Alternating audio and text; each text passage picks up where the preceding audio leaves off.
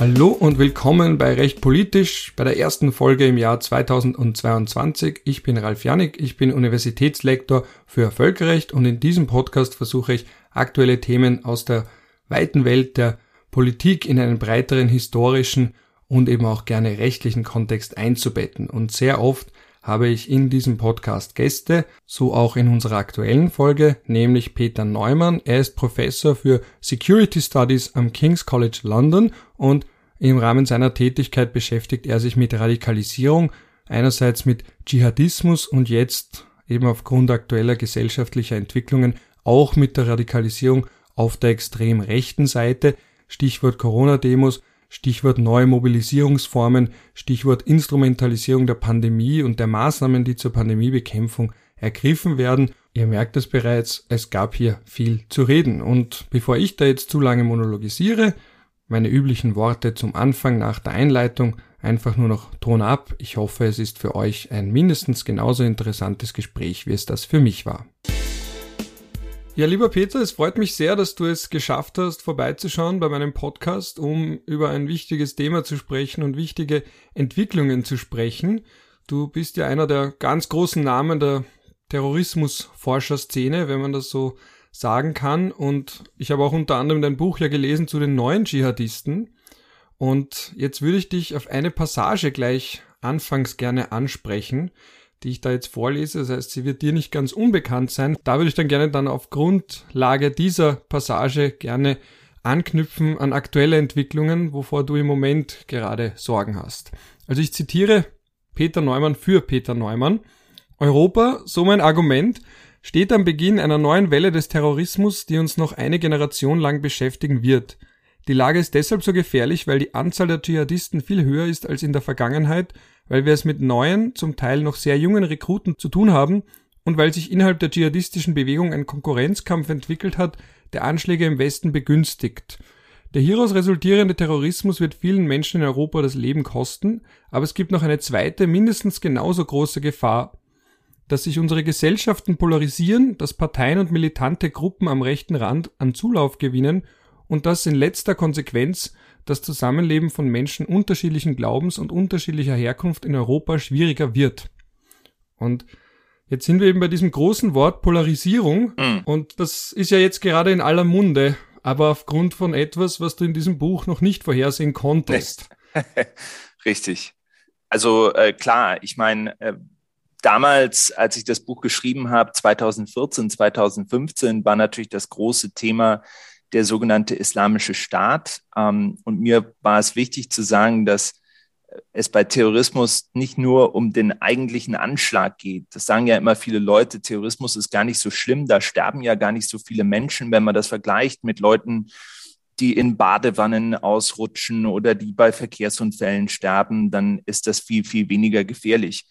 Aber was diese Leute, die solche Argumente machen, dann eben vergessen, und das war mein Punkt in diesem Absatz, war zu sagen, dass es bei Terrorismus eben nicht nur um die Tötung von Menschen geht, sondern es geht auch darum, einen politischen Effekt zu erzielen. Und dieser politische Effekt ist die Spaltung der Gesellschaft, die Polarisierung, das Hochschaukeln von extremistischen Gefühlen und natürlich auch das Auslösen einer gewaltsamen Reaktion auf der anderen Seite.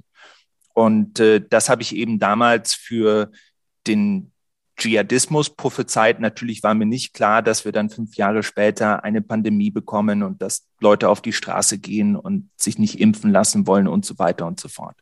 Und daran anknüpfend, es ist ja auch in den aktuellen Berichten, also sowohl auf EU-Ebene als auch der Global Terrorism Database, also den Global und den globalen Terrorismusindex in den aktuellen Berichten unter anderem davon die Rede, dass der Right-Wing-Terrorism und die Bedrohung von dort im Westen zugenommen hat. Wie nahe sind wir an der Schwelle zwischen aufgebrachten Bürgern und Terrorismus? Weil das ist ja ein sehr großes Wort. Ist das jetzt schon eine terroristische Bedrohung oder wo sind wir gerade?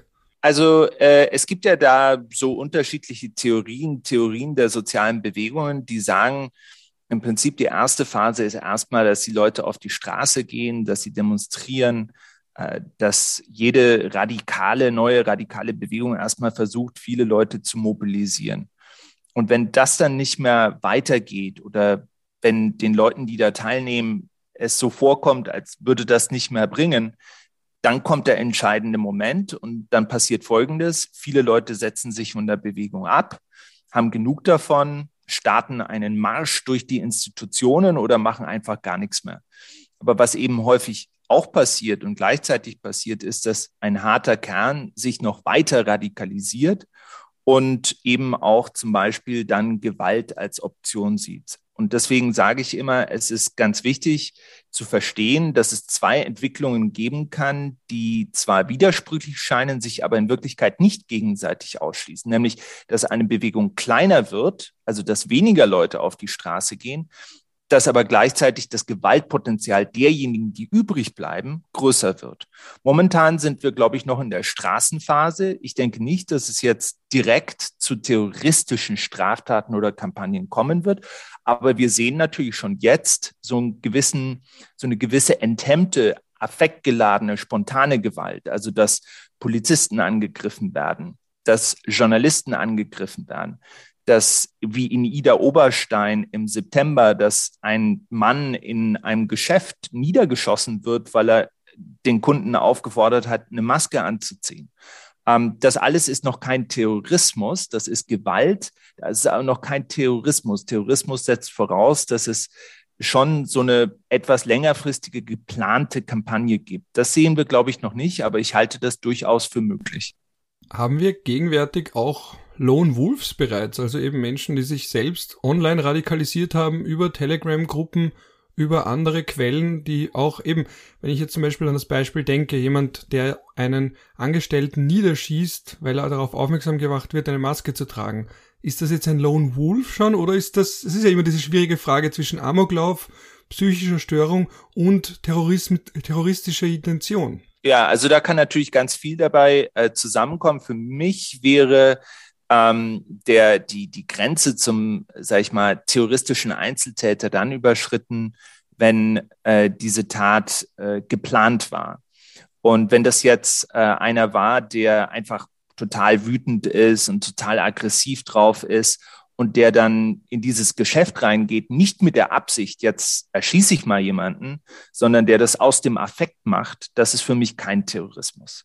Also für mich ist er dann ein Terrorist, wenn der sich das vornimmt, wenn der es plant und wenn der aktive Vorbereitungen trifft, um diese Tat durchzuführen und die dann eben dementsprechend durchführt. Wir tun uns ja allgemein gesellschaftlich sehr schwer mit der Einordnung, ab wann ist es politisch motiviert, ab wann ist es aufgrund eines psychisch instabilen Zustands, zumal sich das ja nicht notwendigerweise gegenseitig ausschließt sobald jemand beispielsweise Allahu Akbar schreit, sind Medien vor allem und auch Politik sehr schnell darin, klare Zuordnungen zu treffen. Wie ist das jetzt, wenn bei solchen Taten es ja nicht so eine eindeutig ideologische Konnotation gibt? Also, wo fängt die Politik an? Und abgesehen davon, weil ja auch zum Beispiel das Thema geimpft, ungeimpft, Corona-Beschränkungen, das ist ja jetzt keine pro Ideologie in dem Sinne, dass es ein großes Gedankengebäude gäbe, wenn ich das richtig beobachtet habe. Da gibt es jetzt keine Bibel für die unter Anführungsstrichen Corona-Leugner und dergleichen. Also ordnen, wie ordnen wir das politisch ein? Es ist ja Protest, aber es steht ja nicht für ein Gesellschaftsmodell, oder doch? Also ich äh, denke, äh, dass, dass es da schon etwas gibt, was sich entwickelt. Ähm, und das kommt aus diesen Verschwörungsideologien heraus. Also die Idee, dass ähm, es globale Eliten gibt, die uns ihr System aufzwingen wollen, dass die demokratisch gewählten Regierungen in unseren Ländern im Prinzip alles totalitäre Diktaturen sind, die uns, die uns zwingen wollen, bestimmte Dinge zu tun, die uns überwachen wollen. Also da steckt schon ein Gedankengebäude dahinter, was von vielen Leuten auch artikuliert wird. Du hast allerdings recht, es gibt viele Leute, die bei diesen Demonstrationen mitlaufen die noch nie wirklich politisch aktiv waren, die auch nicht wirklich politisch denken und die wiederum möglicherweise aus dem Affekt heraus handeln. Es gibt auch Leute, und das ist möglicherweise eine dritte Kategorie, die äh, psychisch vorbelastet sind und bei denen man genau unterscheiden muss, bis zu welchem Maß sind die überhaupt noch können die überhaupt noch kontrollieren, was sie selbst tun? Und daraus entsteht eine Gemengelage, die wirklich sehr komplex ist. Und deswegen habe ich immer schon gesagt, oder seit einiger Zeit sage ich schon, dass so diese, äh, diese Unterscheidung Terrorismus, Amoklauf, ähm, ist nicht mehr so einfach. Und wir haben in vielen Bereichen, nicht nur jetzt bei diesen Corona-Leugnern, auch bei Islamisten und auch bei klassischen Rechtsextremisten, haben wir so eine Art Grauzone. Also selbst der Attentäter von Hanau, ja, vor zwei Jahren, der die Leute in der Shisha-Bar getötet hat, das war natürlich ein Rechtsextremist. Aber wenn man sich dessen Manifesto durchgelesen hat, ist eigentlich ziemlich klar gewesen, dass das auch ein Schizophrener war. Äh, das ist einer, der geglaubt hat, er ist seit seinen Kindheitsjahren von irgendwelchen Geheimdiensten verfolgt worden. Ähm, also da war ganz viel los. Und es ist ganz schwierig in vielen dieser Fälle, wie zum Beispiel auch in Würzburg, um jetzt mal ein islamistisches Beispiel zu nennen, tatsächlich zu sagen, was ist das überhaupt? Ist das Terrorismus oder ist das schlicht und einfach ein Verrückter, der keine Kontrolle mehr über sich selbst hat? Du hast es vorher schon angesprochen, die Organisatoren von Corona-Demonstrationen. Und da muss man natürlich auch aufpassen, dass man diejenigen, die mitmarschieren, nicht unbedingt gleichsetzt mit denjenigen, die dahinter stecken und andere Ziele und Zwecke verfolgen. Und da fällt mir spontan auch ein, dass ich unlängst gelesen habe, dass in Deutschland die zweitgrößte Anhängerschaft von der QAnon-Verschwörungstheorie in absoluten Zahlen außerhalb der USA ist. Das war mein Tweet, das war mein Tweet. Ja. ah, ja. habe ich das von dir? Ja, das ist ja. das Problem. Wenn man viele Tweets liest, weiß man ja, manchmal nicht mehr ganz, von wem das kommt. Ich, schreibe ich natürlich dir zu. Wenn ich das zitiere, werde ich dann auch natürlich alles in der Fußnote ausweisen. Ähm, und du hast auch noch genannt, eben das ganze Ding, das drumherum ist, das Gedankengebäude, äh, Stichwort ähm, globale Eliten, Soros natürlich auch als großes Feindbild. Mhm. Aber das ist ja alles ablehnend. Und bei deinem ja. Buch, das ich damals mit sehr viel Interesse gelesen habe, mhm. zeigst du ja auch auf, dass es dahinter ja ein Gegenmodell gibt. Eben, dass man sagt, Rückkehr, ja. Rückbesinnung auf fromme Werte, dass man sich von der Moderne, der Islamismus, also er sagt, dass der Islam sich von der Moderne zu sehr hat verwässern lassen. Ja. Wo ist denn das Gegenmodell hier? Ja, äh, das Problem ist, es gibt ganz viele unterschiedliche Gegenmodelle. Und das hat damit zu tun, dass diese Szene eben zwar in der, äh, in der Ablehnung vereint ist, aber nicht in dem, was dann anstelle dieses Systems treten soll. Und da hast du eben dann in der Szene, hast du Rechtsextremisten, also kommt drauf an, in Österreich ziemlich, ziemlich prominent, in Teilen Deutschlands ebenfalls, in anderen Teilen Deutschlands nicht, die klassische rechtsextreme Vorstellungen haben. Aber da hast du eben dann auch Friedensaktivisten und Esoteriker, Anarchisten, die alle ganz unterschiedliche Gegenmodelle haben. Und wenn du dir zum Beispiel die Zeitung durchliest, die die Querdenker veröffentlichen in Deutschland, äh, jede Woche, dann ist das für mich immer sehr amüsant, denn fast jeder Artikel widerspricht dem vorhergehenden Artikel. Also die haben ganz, ganz unterschiedliche Leute momentan noch mit dabei. Und deswegen sage ich auch, das muss sich erst noch konsolidieren. Was nicht stimmt, glaube ich, ist zu sagen, dass die überhaupt keine politischen Ideen haben. Das Problem ist, die haben so viele politische Ideen, dass nicht klar ist, wofür die Bewegung als Ganzes äh, steht. Bedeutet das, dass sie durch den großen gemeinsamen Feind, heißt Regierung, die Maßnahmen beschließt, wie Impfpflicht nur geeint ist und wenn der aber wegfällt, dann auch wieder wegfallen würde. Heißt das mit anderen Worten, sobald wir die Pandemie einigermaßen hinter uns haben, sollte das jemals der Fall sein, auch das wieder auseinanderfällt, weil es dieses geeinte Momentum nicht mehr gibt? Ja, ich könnte mir gut vorstellen, dass das äh, zu einer ziemlichen Veränderung der Szene führt und dass sich dann einige Leute auch absetzen werden, andere Leute bleiben dabei. Man darf nicht vergessen, ähm, der Pandem die Pandemie äh, sozusagen war der Anlass. Äh, dadurch hat sich diese Szene mobilisiert, ist sie zustande gekommen, haben sich viele Leute begonnen, für diese Themen zu interessieren. Aber viele von denen sind natürlich, stecken da jetzt schon viel tiefer drin.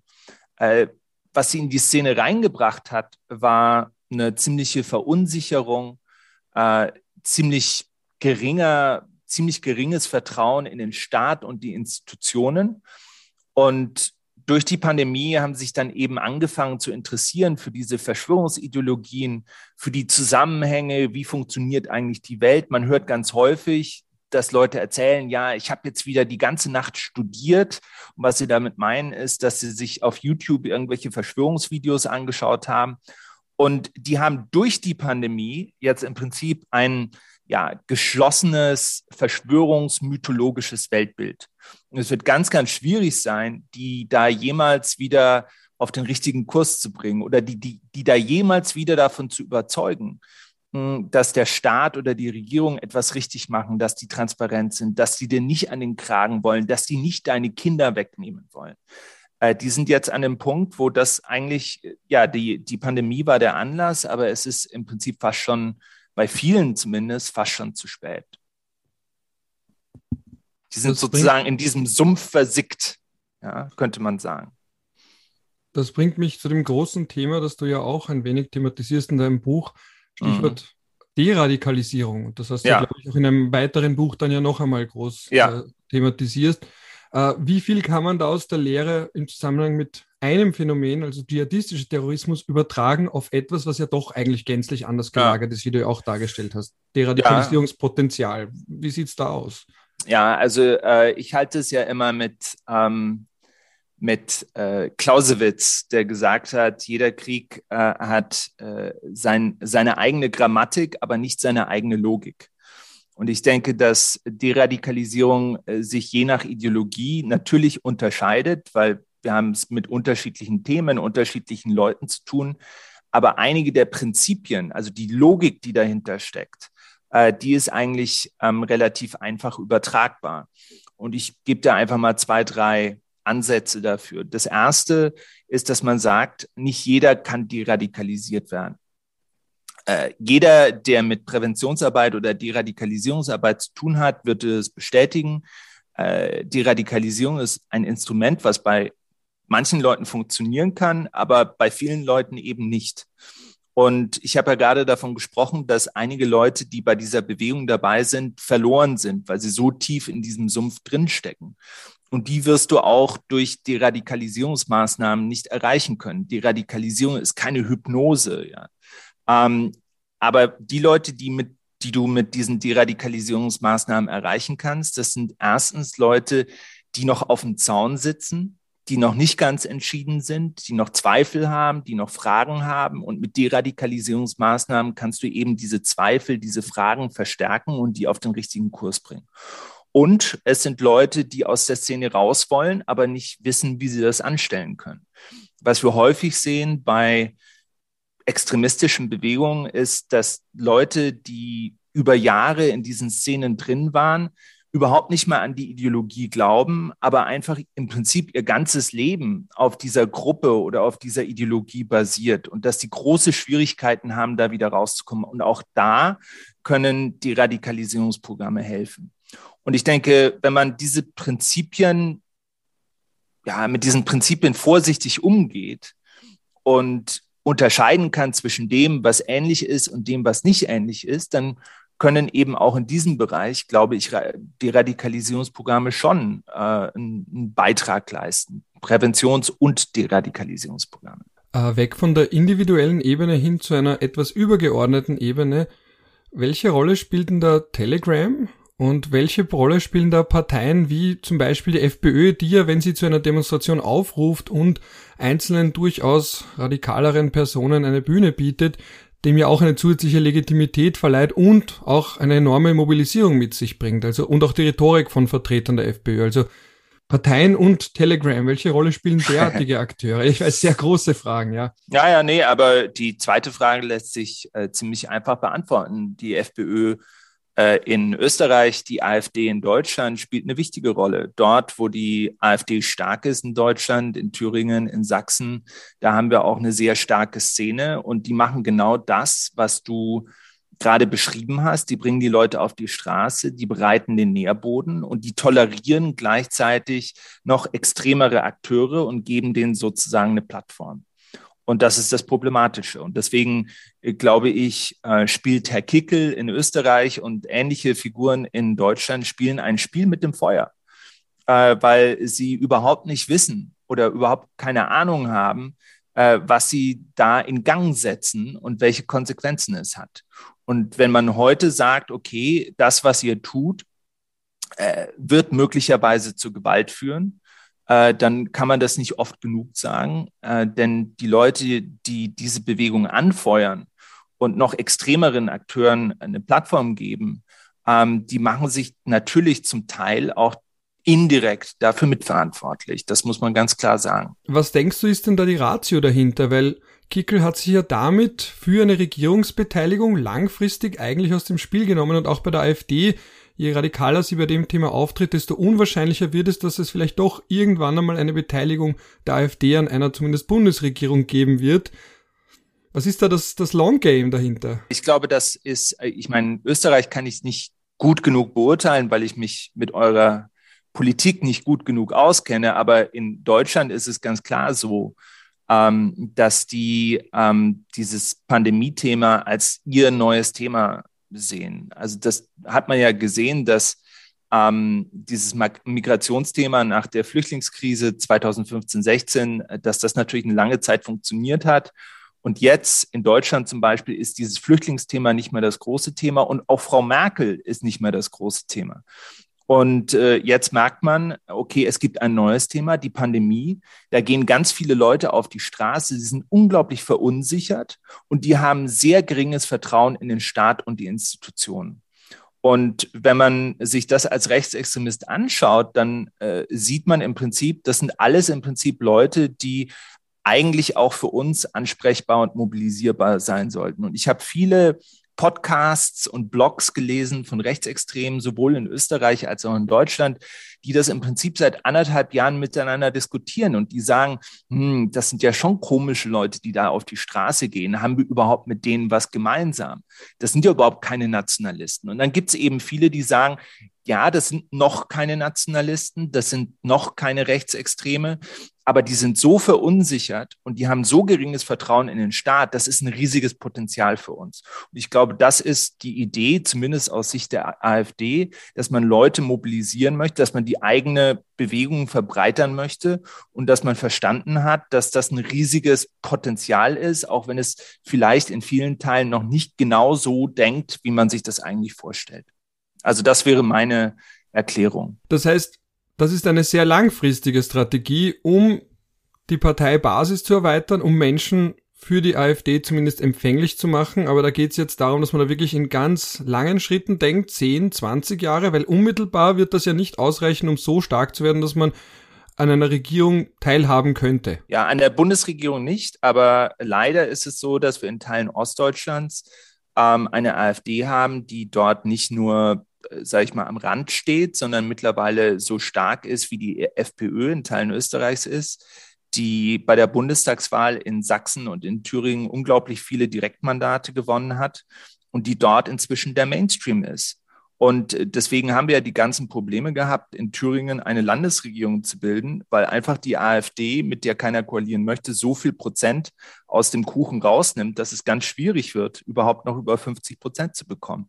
Und ich glaube, was die AfD derzeit beabsichtigt, die weiß natürlich genau, dass sie auf Bundesebene niemals ähm, oder nicht, solange ich am Leben bin, ähm, wahrscheinlich in Regierungsverantwortung sein wird. Aber ich glaube schon, dass die erkannt haben, dass sie eine regional sehr starke Partei sind und dass es Möglichkeiten für die gibt, äh, in an Orten wie Thüringen oder Sachsen so stark zu werden, dass zumindest äh, das Regieren in solchen Bundesländern fast unmöglich wird, wenn nicht sogar so stark zu werden, dass sie irgendwann mal ähm, dann doch in der Verantwortung landen. Also ich glaube, das ist eine sehr fokussierte Strategie auf, auf ostdeutsche Bundesländer, wo einfach die Situation mittlerweile so ist, ähm, dass man Angst haben muss, äh, ob sich da überhaupt noch ähm, demokratische Strukturen langfristig durchhalten lassen. Denn wenn du ähm, eine Partei hast, die 20, 30 Prozent bekommt, wo du keine normale Regierung mehr bilden kannst und wo du dann auch die Leute, die dieser Partei angehören, in allen Institutionen hast, in der Polizei hast, in der Justiz hast, bei den Sicherheitsbehörden hast, wie kannst du dann überhaupt noch Extremismus bekämpfen?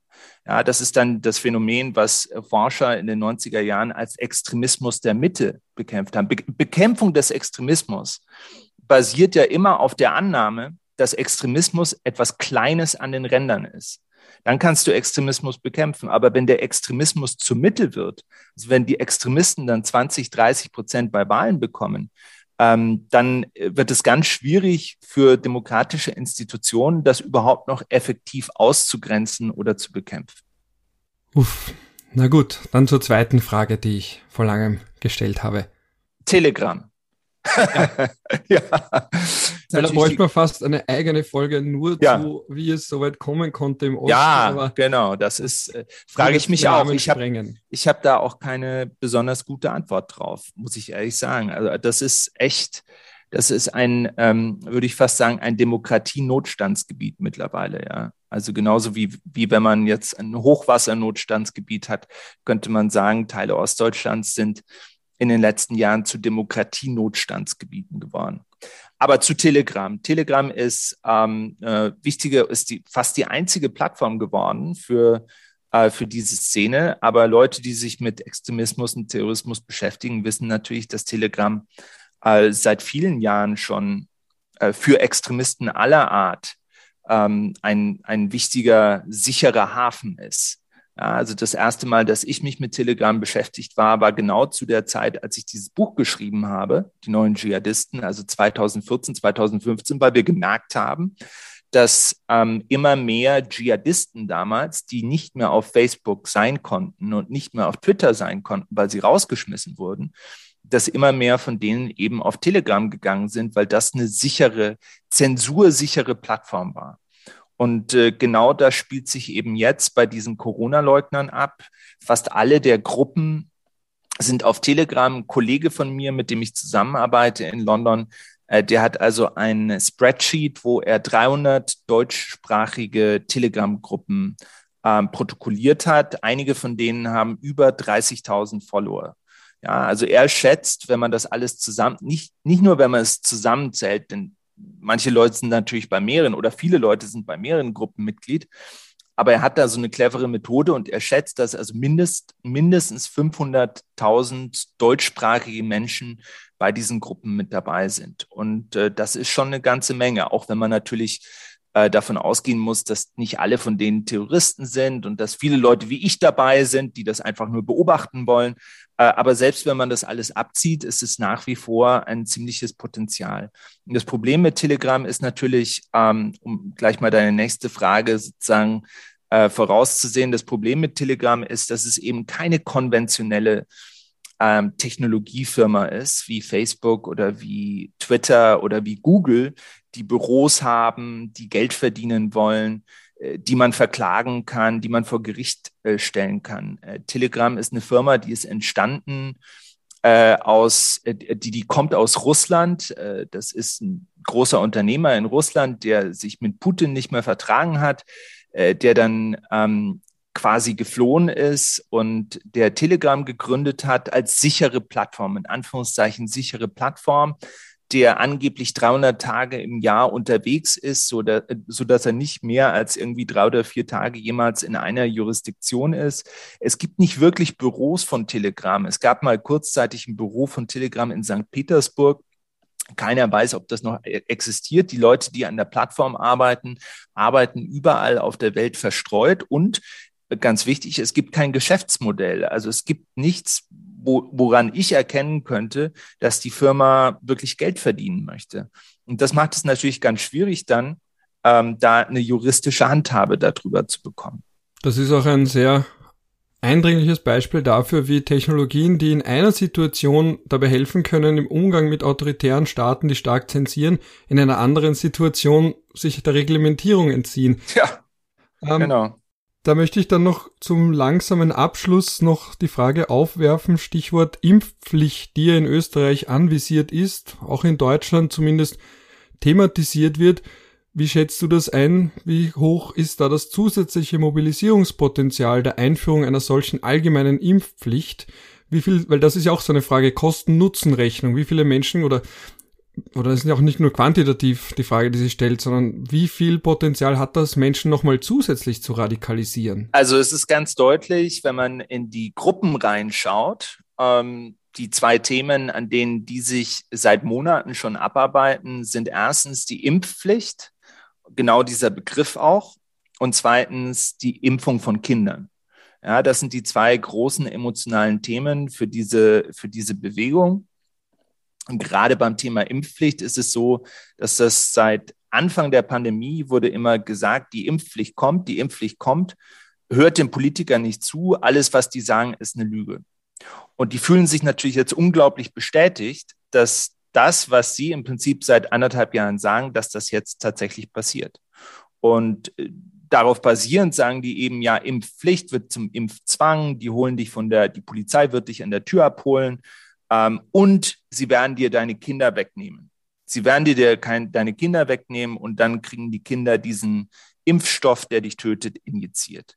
Also ganz dramatische Szenarien werden da ausgebreitet und man muss im Rückblick sagen, egal was man von der Impfpflicht hält, also ich bin zum Beispiel im Prinzip dafür, aber egal, was man davon hält, man muss sagen, dieser Begriff hat die Szene schon mobilisiert. Und das hat man auch genau in den letzten Wochen in Österreich gesehen. Also diese Mobilisierung, diese starke Mobilisierung, die wir in Österreich haben, diese Eskalation ja fast schon, äh, das ist etwas, was eben angefangen hat mit, mit dieser Impfpflicht. Und auch in Deutschland sieht man das. Und vielleicht hätte man einen anderen Begriff wählen sollen. Vielleicht hätte man ähm, das anders anstellen müssen. Also quasi so viele Zwänge schaffen für Leute, dass sie sich quasi impfen müssen, ohne dass man es Impfpflicht nennt. Ich weiß nicht, was man unbedingt besser hätte machen sollen. Auf jeden Fall der Begriff an sich mobilisiert äh, viele Leute. Kein Zweifel. Als letzte Frage vielleicht noch eine kleine Verortung. Wo sind wir gerade? Also ist das jetzt vielleicht auch medial stärker gepusht? Machen wir uns vielleicht teilweise auch zu viele Sorgen? Oder ist die Sorge berechtigt, die jetzt viele äußern, dass sich hier etwas auftut, was in der Form nicht erwartbar war und was sich auch nicht gut einschätzen lässt? Ich denke, wir sind äh, schon an so einem, an so einer Wasserscheide, äh, insofern als dass ähm, die Bewegung jetzt in unterschiedliche Richtungen gehen kann. Ich glaube, das war natürlich voraussehbar. Mir wird auf Twitter dann immer gesagt, ah, wir haben das alles schon gewusst, anderthalb Jahre und bla bla bla, ist alles nichts Neues. Ähm, was neu ist, ist die äh, Radikalisierung hin zur Gewalt. Also das ist in den letzten Monaten sehr viel stärker geworden und wir sehen jetzt überall im Internet, auf Telegram, aber auch auf YouTube, ähm, Leute, die konkrete Rechtfertigungen für die Gewalt formulieren. Und das macht mir eigentlich die größten Sorgen. Also ich sage, das ist ein deutlicher Warnindikator. Das muss man ernst nehmen, denn für, und jetzt kommen wir nochmal auf das Thema Terrorismus zurück, außer wenn jetzt jemand verrückt ist, ein nicht verrückter Terrorist sieht sich ja selbst nicht als der Aggressor. Ein ein Terrorist sieht sich fast immer als jemand, der ein höheres Gut, eine Identität oder Menschen verteidigt gegen einen Angriff von außen, der sozusagen zurückschlägt. Ja, und um das zu ermöglichen, brauchst du eine Rechtfertigung, eine intellektuelle Rechtfertigung. Und diese intellektuellen Rechtfertigungen, die argumentieren, wir haben das Recht auf Widerstand, jetzt kommt der totalitäre Staat, wir müssen uns wehren. Diese Rechtfertigungen, zum Teil auch juristische Rechtfertigungen, werden derzeit im Internet sehr stark propagiert. Also in Deutschland zum Beispiel gibt es im Grundgesetz das Artikel, den Artikel 20, das Widerstandsrecht. Ja, das ist also wird von diesen ganzen Querdenkern wird jetzt aktuell sehr, sehr stark thematisiert. Was ist unter diesem Widerstandsrecht möglich? Die glauben ja tatsächlich daran, dass so eine Art totalitäre Diktatur äh, dran ist und sie sehen sich selbst tatsächlich, so absurd es klingen mag, als die Opfer, als die Juden des 21. Jahrhunderts. Was dürfen wir unter diesem Widerstandsrecht? Und natürlich gibt es da viele, die argumentieren, notfalls auch Gewalt. Und äh, man kann sich eben im Prinzip mit allem wehren. Und das sieht man jetzt sehr häufig. Und das ist für mich ein, ein Warnhinweis. Ja, das ist für mich ein hoher Risikofaktor, wenn man das verstärkt sieht, dass in den Köpfen die Rechtfertigung geschaffen werden, dass sich Leute nicht mehr als Aggressoren sehen, sondern als Verteidiger, ähm, dann ist der Weg zur Gewalt eigentlich nicht mehr besonders weit. Und das macht mir Sorge. Und ich glaube, das ist die neue Entwicklung. Was natürlich dazu kommt, und das ist wirklich der letzte Punkt, ist, dass eigentlich die Erwartung war im Sommer, dass diese Pandemie jetzt zu Ende geht. Und jetzt geht sie eben doch weiter. Und jetzt gibt es die vierte Welle und jetzt reden die Leute schon der fünften, von der fünften Welle mit Omikron.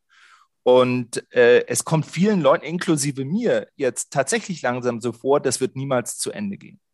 Und, äh, äh, und das haben die natürlich auch, da fühlen die sich natürlich auch total bestätigt, weil die das ja gesagt haben. Die haben ja gesagt, diese Regelungen werden niemals abgeschafft, diese Pandemie wird niemals ändern, die werden immer weitere Viren und Mutanten finden, um das zu rechtfertigen. Und das ist auch wieder so ein Punkt, wo die sagen, haha, wir haben es euch doch von Anfang an gesagt. Ja, also insofern glaube ich, dass das äh, schon ernsthaft ist und ernsthafter ist als äh, jede andere Bewegung, die ich im Prinzip in den letzten Jahren beobachtet habe. Ja, normalerweise möchte ich immer mit was Positivem enden, aber das Thema ist ernst genug, weil jetzt haben ja. wir, wie du, wie du sagst, äh, vierte, fünfte Welle und ich muss da natürlich reflexartig gleich an die Theorie von den vier Wellen des Terrorismus denken. Ja. Und habe da natürlich gleich die Sorge, dass da auch eine fünfte Welle beginnen könnte. Und deswegen möchte ich auch gar nicht dich fragen nach einem erzwungenen positiven Schlusswort. Man darf auch ruhig mal ernster enden und auch mal ruhig mit einer Warnung enden. Mhm. Und damit bleibt mir auch nichts anderes, als dir zu danken fürs Vorbeischauen. Und freue mich, dass du dir die Zeit genommen hast und das Thema ist wichtig genug und ich werde dranbleiben und du ja sowieso. Dankeschön. Danke, Ralf. Ja, das war sie, die erste Folge des Jahres 2022 zu einem wichtigen Thema, zu einem interessanten Thema, aber auch zu einem nicht gerade lustigen Thema. Ich möchte, das ist einer meiner Neujahrsvorsätze 2022, weiterhin regelmäßig Folgen aufnehmen. Das gelingt nicht zuletzt auch aufgrund eurer Unterstützung, weswegen ich allen danken möchte, die auf PayPal spenden. Ich freue mich über jede noch so kleine Spende. Man freut sich einfach, wenn die eigene Arbeit honoriert wird wenn ein kleiner Teil der Kosten und auch des zeitlichen Aufwands auf die eine oder andere Art rückvergütet wird und sei es nur für einen Kaffee. Ich weiß, wer ihr seid. Vielen, vielen lieben Dank. Ich freue mich auch, wenn ihr diese Folgen, wenn ihr diesen Podcast teilt auf Social Media, wo auch immer und natürlich auch über Bewertungen. Das hilft natürlich auch viel bei all diesen Ranglisten, dass man gefunden wird und so weiter und so fort, sei es auf Spotify, sei es auf Apple Podcasts oder über welche Plattform auch immer ihr hier reinhört. Ja, und damit bin ich jetzt endgültig am Ende dieser Ausgabe angekommen. Je nachdem, zu welcher Tages- und Nachtzeit ihr hier reingehört habt, wünsche ich euch einen schönen Start in den Tag, Rest vom Tag, vielleicht einen netten Abend oder auch bei manchen, sofern ihr noch wach seid, eine gute Nacht.